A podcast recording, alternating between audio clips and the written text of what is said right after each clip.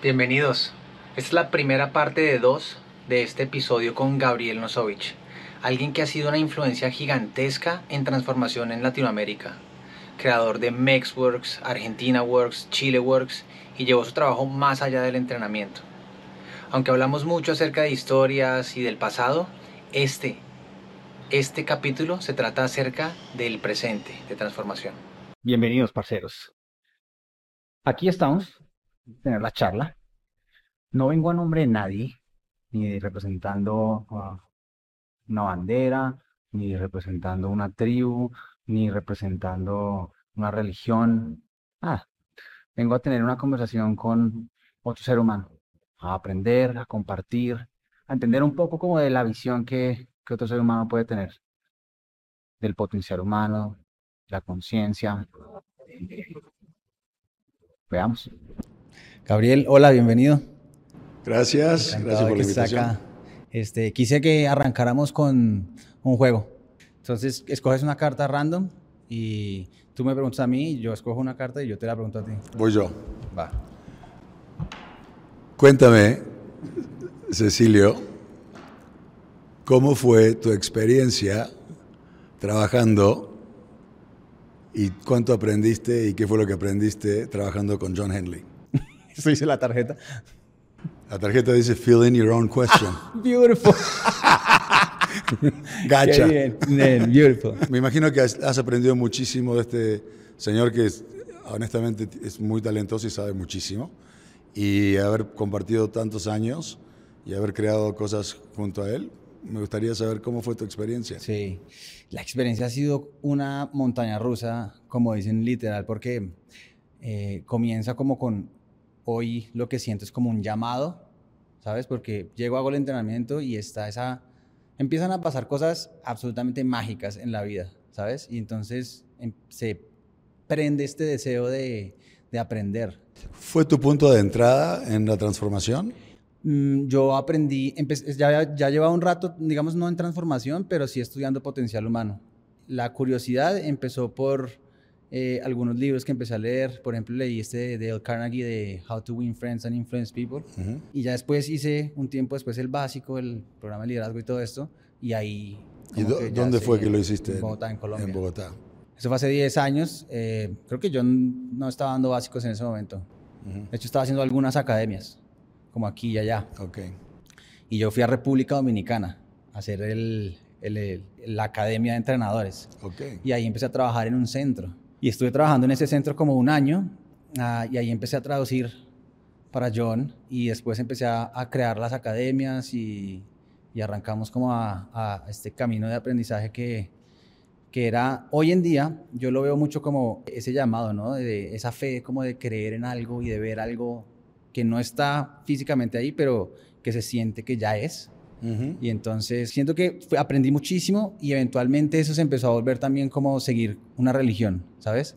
Porque la, la religión es una muy buena manera de practicar la fe, pero eventualmente estoy practicando solo la religión y noto que he dejado un poco de lado la fe, o totalmente de lado la fe. Y ahí es cuando eh, tengo un breakthrough también, que es muy reciente, probablemente una de las razones por las que estamos aquí teniendo esta conversación, si no, no hubiera sido posible, ¿ves? Si yo continúo practicando la religión, esta conversación no es posible.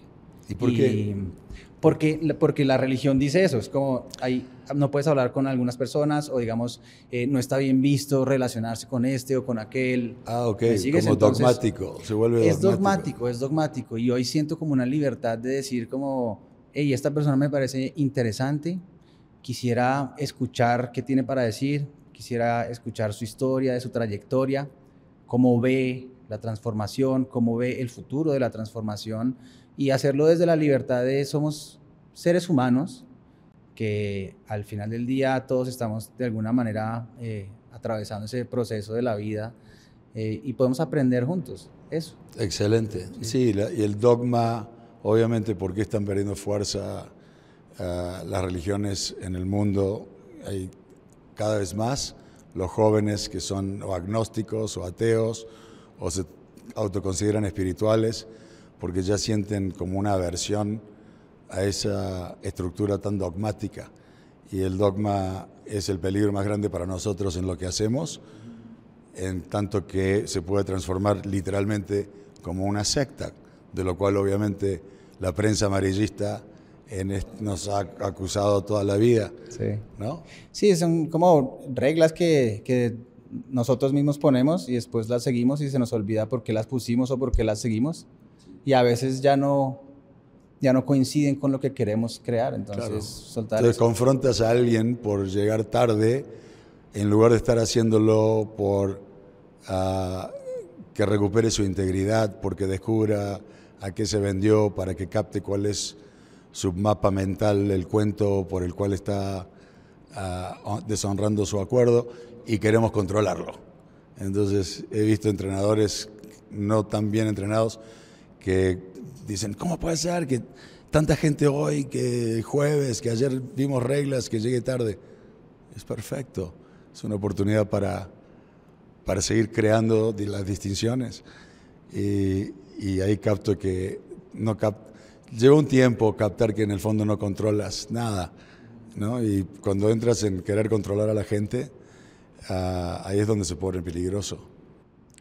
Sí, y terminas, para mí en mi experiencia es como, te estás casi como controlando tú mismo a través de, de la participación en algo que, digamos, yo diría como mi corazón no está en, en, seguir esas reglas, ¿sabes? Bien. Mi corazón es en estar con la gente, en tener relaciones, ¿sabes? Ahora que lo, que lo estoy pensando, lo que más aprendí de los últimos 10 años de mi vida es eso, la relación con la gente es lo más importante.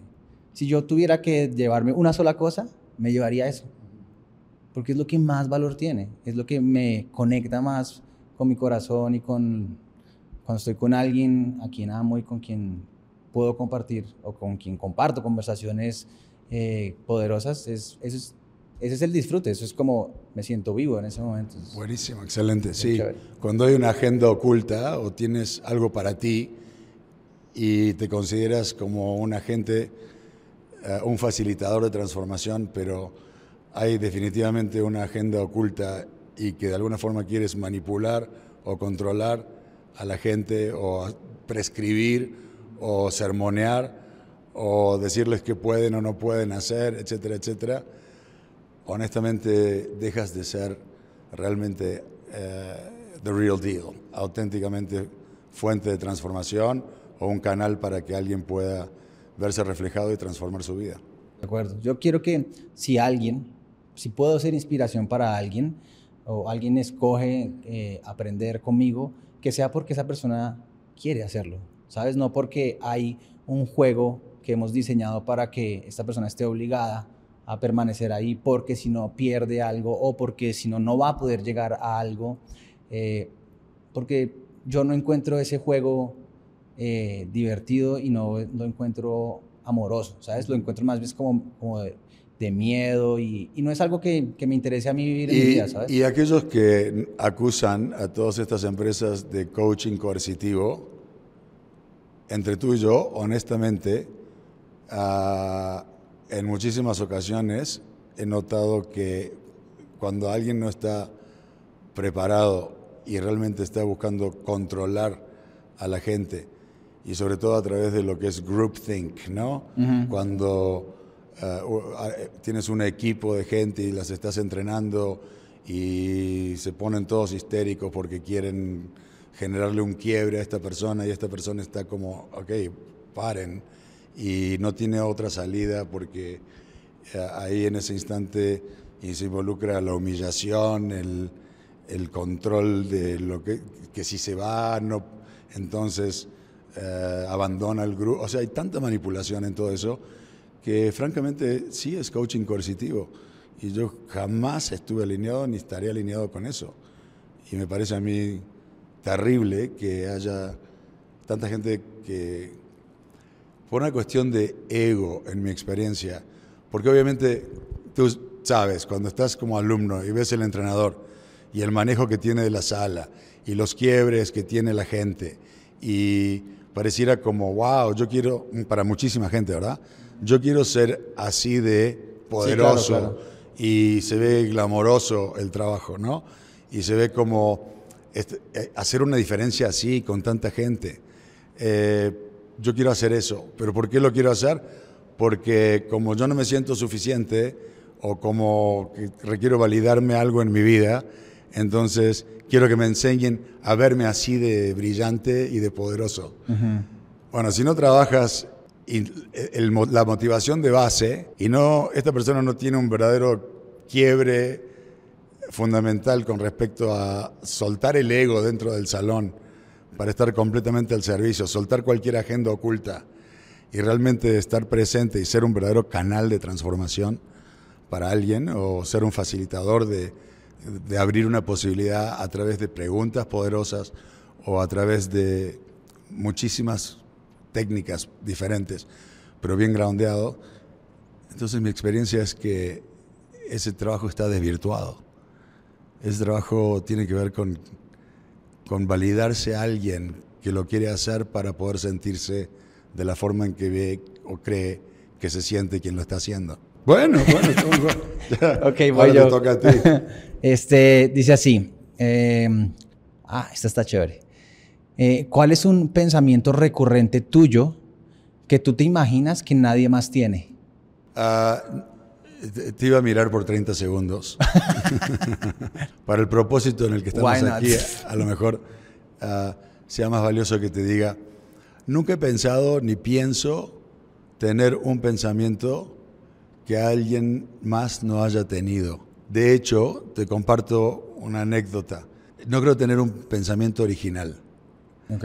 Am, quien quiso convencerme de lo contrario fue un amigo que ah, es miembro del TLC y yo lo invité a él a participar del taller de relaciones que yo imparto, que fue diseñado por Silvia Badashi, el original, y yo con los años fui cambiándolo muchísimo. Entonces, pero yo invité a John Gray a que participara del entrenamiento porque mucha de la teoría del entrenamiento está basada en los libros de él. Yo quería que él viera cómo yo imparto o comparto todo lo que él ha distinguido para, para millones de personas. Pero de una manera muy práctica, que él no lo ha visto así. Exacto. Eh, Entonces yo también en- eh, trabajé con ah, David Deira y también trabajé y estuve y participé en charlas con Ken Wilber y incorporé un poco de todo junto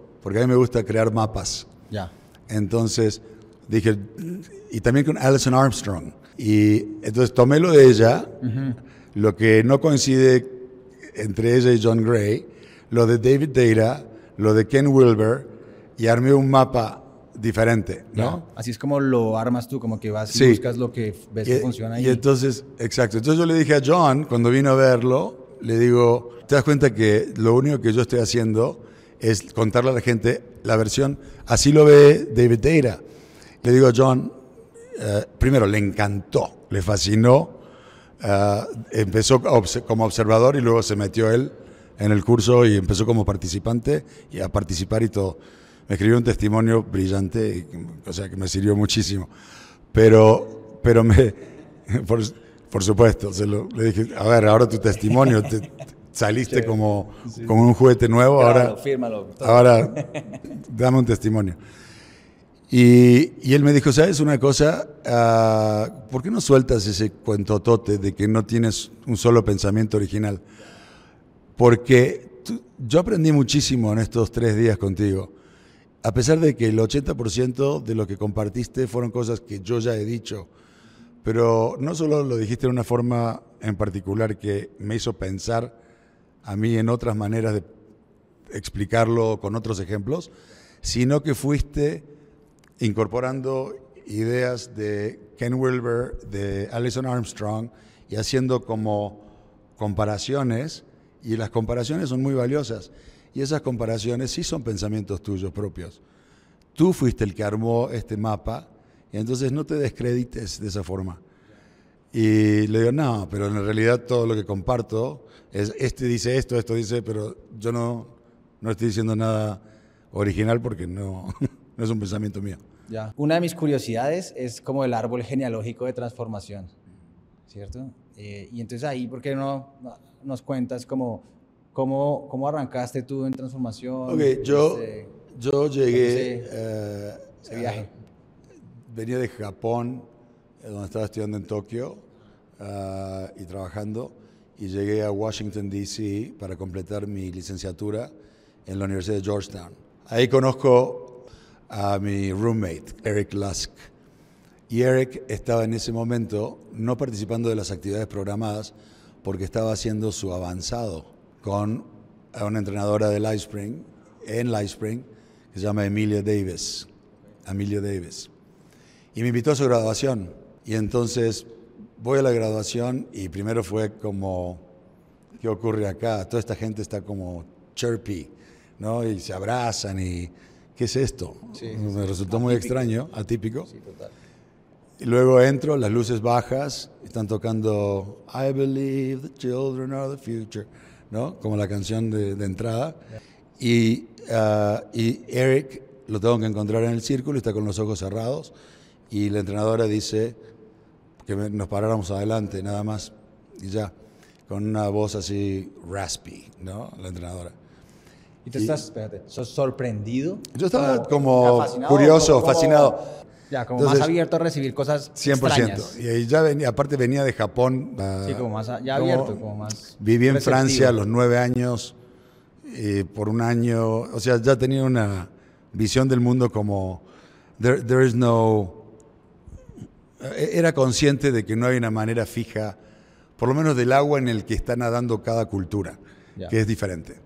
Entonces, yo dije, ok, yo estoy abierto a la posibilidad. Entro, todas las luces apagadas, ah, la canción toca y después dice, eh, para, mira, elige, vota, hazlo, en inglés, ¿no?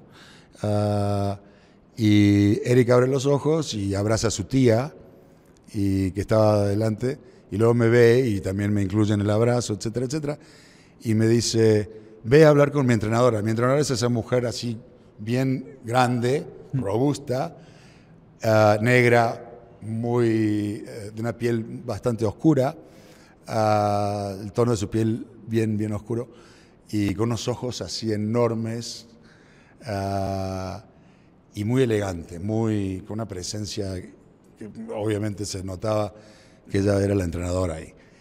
Y me acerco y le digo, sin saber qué hacer, ¿no? Esperando, le digo, "I- I'm a friend of uh, Eric Lusk. Me dice, ¿so? ¿No? Como, ¿Qué te Sí. pasa? Sí. Eh, más, in- más intriga, más me intriga. Y le digo, ah, y, y le digo, Eric está disfónico, parece que perdió la voz. Y me dice, and with his voice, he lost some of his arrogance. Y yo dije, wow, esta señora está súper interesante. ¿no?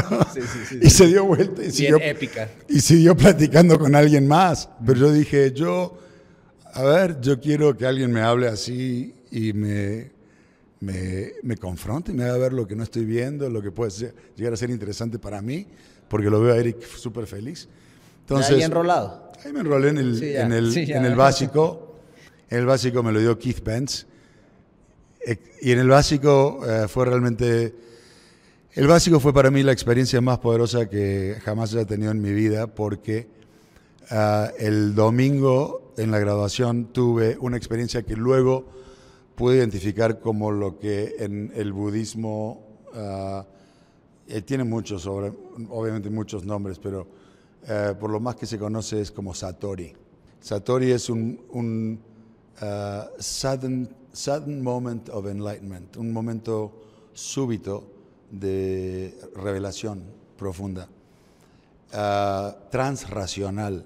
Eh, fue una experiencia profunda, súper profunda, porque yo tenía los ojos cerrados, estaba tocando la canción de ah, Elton John, que es Love Song, que dice Love is what we came here for. Pero por algún motivo esa canción que es muy, tiene un ritmo muy de- meditativo, sentí como puff, una explosión y una expansión extraordinaria. Yo tenía los ojos, ojos cerrados y estaba entrando la gente, los invitados ya. Y yo podía ver, a pesar de tener los ojos cerrados, todos los invitados entrando, como si mi conciencia se hubiera expandido a toda la sala y yo estuviera presente con todo lo que estaba ocurriendo en el espacio y veía que los seres que venían entrando, en lugar de ver su corporabilidad, los vería como translúcidos, como, como luces, energía. como energía. Bueno, regresemos a la historia. Entonces, entraste al básico y cómo... Ah, ya me fui por las ramas. ¿a dónde- Ah, a dónde- Entré al básico, Ajá. el me lo dio Keith Benz, ahí tuve un Satori, ¿ok? Luego tomé el ah, avanzado con Emilia Davis, Ya. Ah, la misma la entrenadora. misma entrenadora, eh, fascinante. No, para la gente que no tiene, no sabe de qué estamos hablando, no vamos, no le va a arruinar la experiencia, porque son simplemente anecdóticos. Pero ¿qué ocurrió? Eh, Que, cada por- vez que me paraba, cierto, sí. Hagamos un paréntesis ahí. En mi experiencia, no creo que uno pueda arruinarle el básico o el avanzado No, a a nadie. nadie, Mm, exacto. eh, sí, porque es como, les puedes contar ex- exactamente hasta que sea así como, Sí. hasta que no estás ahí y lo vives. He tenido coordinadores Eso. de Gap, del, de LP o de tercer nivel, retomando el intro y los he dejado jugar el juego rojo y negro. y ha sido la experiencia más poderosa de su vida porque se dieron cuenta que no importa cuán- si sabes o no Pues sabes. nosotros hace, no me acuerdo, como un- algunos años decidimos hacer un básico. Eh, de hecho, invitamos a otro par de entrenadores. Eh, Herb Tanzer estaba ahí, que tuve la oportunidad de conocerlo. Es un tipo fuera Muy divertido. Era, uy, era muy divertido. Sí. Y además era alguien que conectaba increíble Muy con la gente. En un sí. instante la gente Sí. lo amaba. Pero en el, en el eh, rojo-negro, porque eran, no sé, 350 personas y la gran, gran, gran mayoría, o sea, el 90 y pico por ciento, ya habían hecho el básico y otro 30 o 40, bueno, 30% eran entrenadores, algo así. Entonces dijimos, bueno, vamos a hacer el rojo-negro y va a ser un desastre porque va a ser, pim, pim, listo, ok, gracias, chao. Arrancó el rojo-negro, no, ¿qué? La Segunda Guerra Mundial era nada, todo el mundo, wow, sé qué, parados en la silla, armando grupos de gente, filas, gritándose y nosotros como, Wow. maravilloso, Sí. ser humano. Cuando hice, eh, en varias ocasiones tuve la oportunidad de entrenar puras mujeres. Trabajé con City Banamex. Para eh, entrenar a las mujeres en puestos altos de liderazgo para que pudieran acceder porque Citibank tiene un quota de número de mujeres que requieren estar a este nivel Ujú. ah, Cool. y deben cumplir con esos. Entonces, eh, cuando, cuando se unieron con Banamex había muy pocas mujeres en niveles en los más altos niveles. Entonces seleccionaron a mujeres para que yo durante esto lo hice durante seis años entrenar a estas mujeres para avanzar a Ok. niveles más altos dentro de City y Banamex, ¿no? Sí, como para coacharlas para que Coacharlas para que pudieran romper los cuentos que tenían el, Más rápido. el glass ceiling, ¿no? Por el cual se estaba frenando la- por la cultura. Y, y en varias ocasiones, estas mujeres, al jugar el rojo y negro, crearon la cantidad máxima de puntos positivos. Mm. Y lo que yo, el cuento que yo me conté en ese momento es que por, porque las mujeres son más cooperativas en general. Sí. Entonces, a pesar de que había focos de mujeres que estaban como jugando un juego para confrontar, Sí. lo cual se hizo muy valioso para la confrontación. Claro. Igual como equipo, los dos equipos llegaron a crear la, máxima, la cantidad máxima de puntos positivos.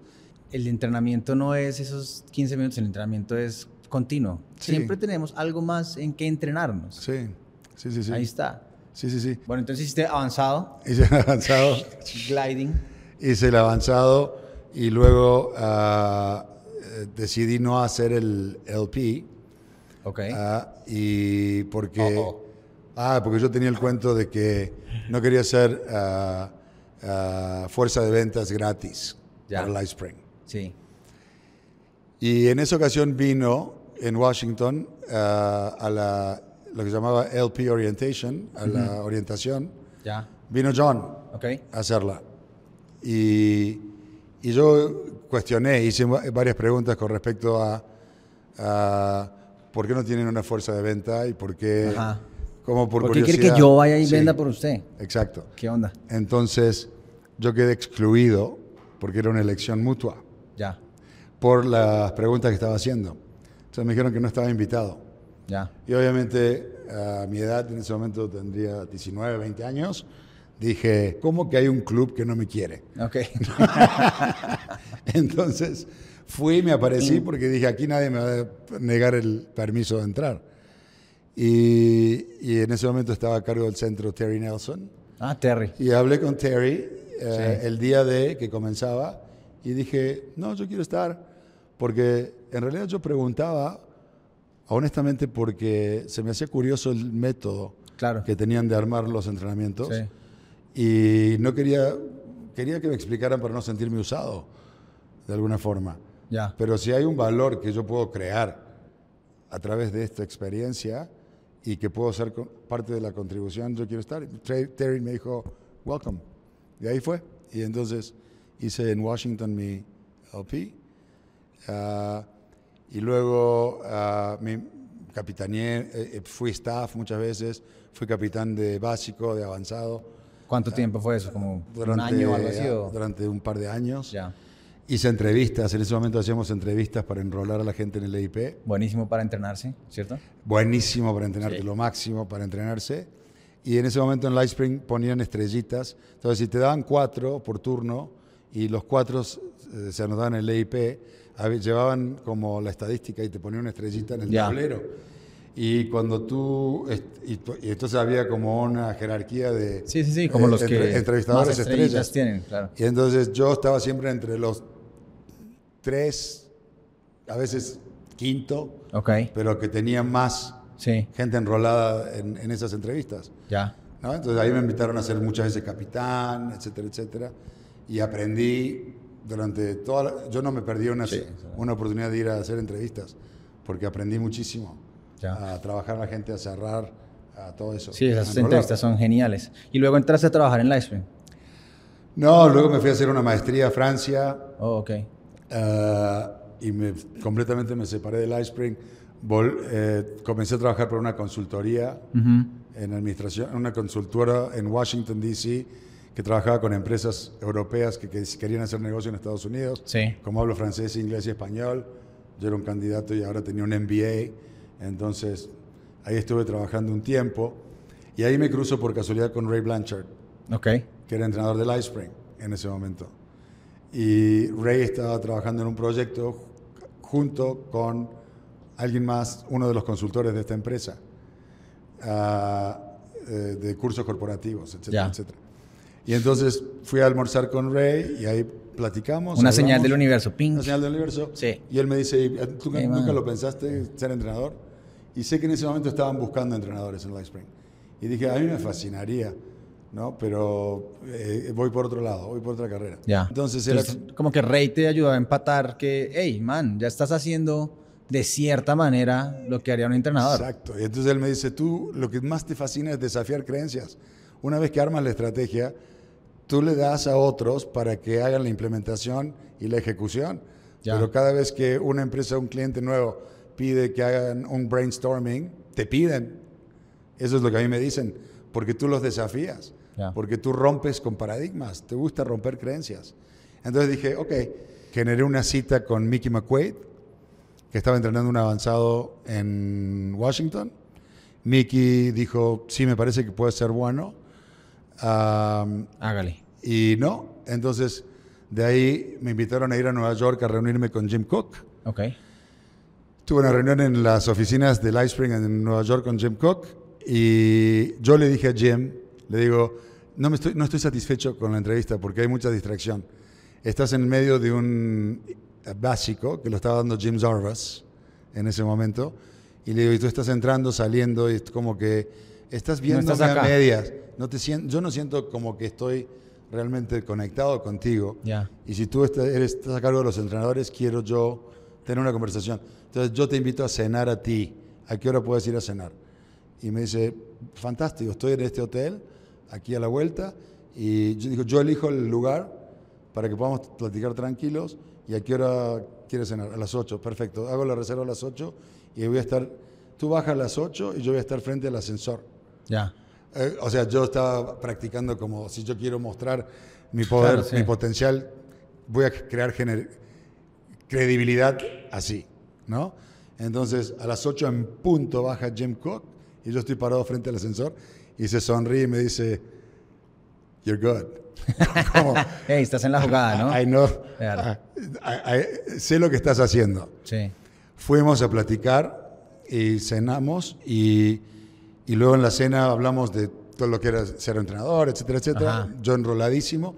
De pronto me empieza a hablar de, de John muchísimo. Y le, le dije, ¿por qué me estás vendiendo a John? Yo no tengo ningún rollo con él, para nada. Y se quedó pensando. Y me dice, no, porque, bueno, él es muy bueno, y, pero cuando tengas interacciones con él, digo, ¿me quieres proteger de él? ¿Qué- No entiendo, ¿qué pasa? Eh, y me dice, buena pregunta, ¿ves? Eso es lo que te va a hacer buen entrenador. Ya. Y entonces Jim dio el ok, me invitaron a una entrevista en San Rafael, donde estaban las, el headquarters. Ok. Voy a la oficina y me invitaron justamente cuando era una reunión eh, trimestral de entrenadores, estaban todos. Ya. Y me dijeron, tienes que enrolarlos a todos. Nice. Me invita John Henley a su oficina con Doug Perazzo y ah, Jim Cook. Ok. Y John, Jim y, Y Doug. Y John me dice, yo quiero que me digas si tú crees que nosotros somos una conversación hasta el fondo y que de última somos nada, o si crees que eh, somos algo o hay un ser real, un verdadero self, alguien que es esta conciencia, etcétera, etcétera.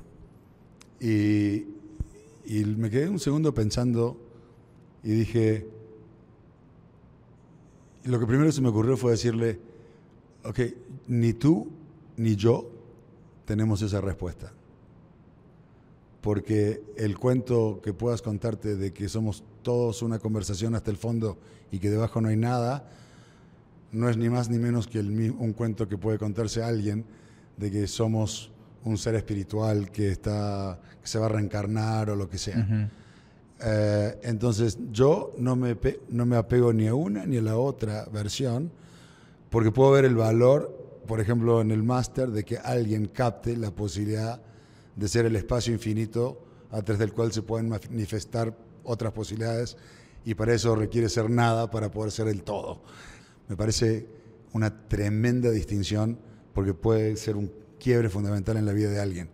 Y por otro lado, eh, para el trabajo que nosotros hacemos, donde alguien tiene atorado en su amígdala o en la parte del cerebro que llamamos límbica primaria, donde no pudo formalizar con el lenguaje algunas experiencias traumáticas y que le demos la oportunidad a través de ejercicios gestálticos de poder soltar esa energía porque no tiene acceso a nivel consciente de todo eso que es parte de su sombra, porque ahora está repitiendo un patrón de su papá y su mamá Y porque no encuentra la manera de y no- y- verbalizarlo. Y, no, pueden no Sí. puede articularlo y, de hecho no lo puede, no lo puede sacar porque es lo que si, si investigas toda la teoría de, de- de la sombra, ¿no? De lo que re- de, la repre- de lo que tenemos reprimido, lo puedes encontrar tanto en el budismo zen como en Chopra, como en Debbie Ford, como, ¿entendés? Pues, Hay citas en budismo sobre el mundo es un espejo solamente, Sí. ¿no? Y tú estás proyectando todo lo que estás reprimiendo.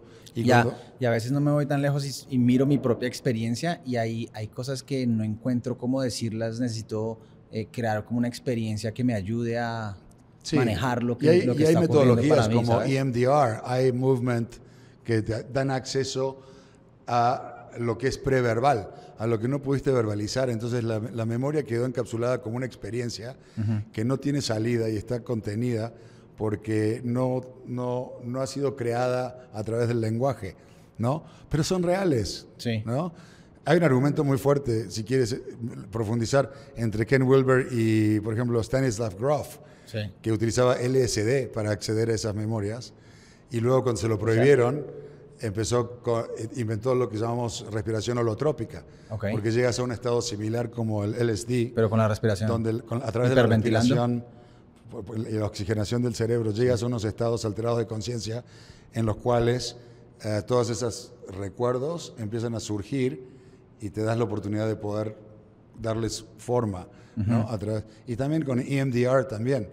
Ex- Esas experiencias traumáticas pueden ser soltadas. Para poder ser entrenador requiero no estar en un espacio de intimidación. Ujú. Y estar en un espacio de intimidación es simplemente ah, honrar lo que sea que sea mi pensamiento en ese momento y no estar buscando lucir bien en el sentido de querer la aprobación de alguien, ¿no? Lo Sí. cual, te digo, yo soy, como diríamos, un approval sack de aquellos. O sea, eh, busco la aprobación en muchas áreas Ya. de mi vida y lo capto en el momento que estoy haciendo y he trabajado y, y muchos años queriendo madurar eso y todavía quedan vestigios de esa búsqueda inconsciente de la aprobación, que creo que en el fondo casi todos de alguna forma la Sí, buscamos, seguro. consciente o inconscientemente. Pero en ese momento no estaba allí yo, me sentí completamente libre. Y, y le, digo, y le digo, John, y para el trabajo que nosotros hacemos, que yo he hecho en los talleres, en los, etcétera, etcétera, creo que esa respu- la respuesta a esa pregunta no es necesaria. No es, auténticamente no es necesaria. ¿No es necesaria? No es necesaria. Podemos operar viendo a otro ser humano como el campo infinito de posibilidades que es, desafiando sus creencias, sus patrones y sus cuentos, pero el tener nosotros la definición de si sí o no es alguien o no es nada, al nivel de trabajo en el que nosotros nos metemos, irrelevante. Me dijo, ok, acepto tu respuesta. Y según Doug Perazo, cuando salen de la reunión, eh, John le dijo, va a ser uno de los buenos.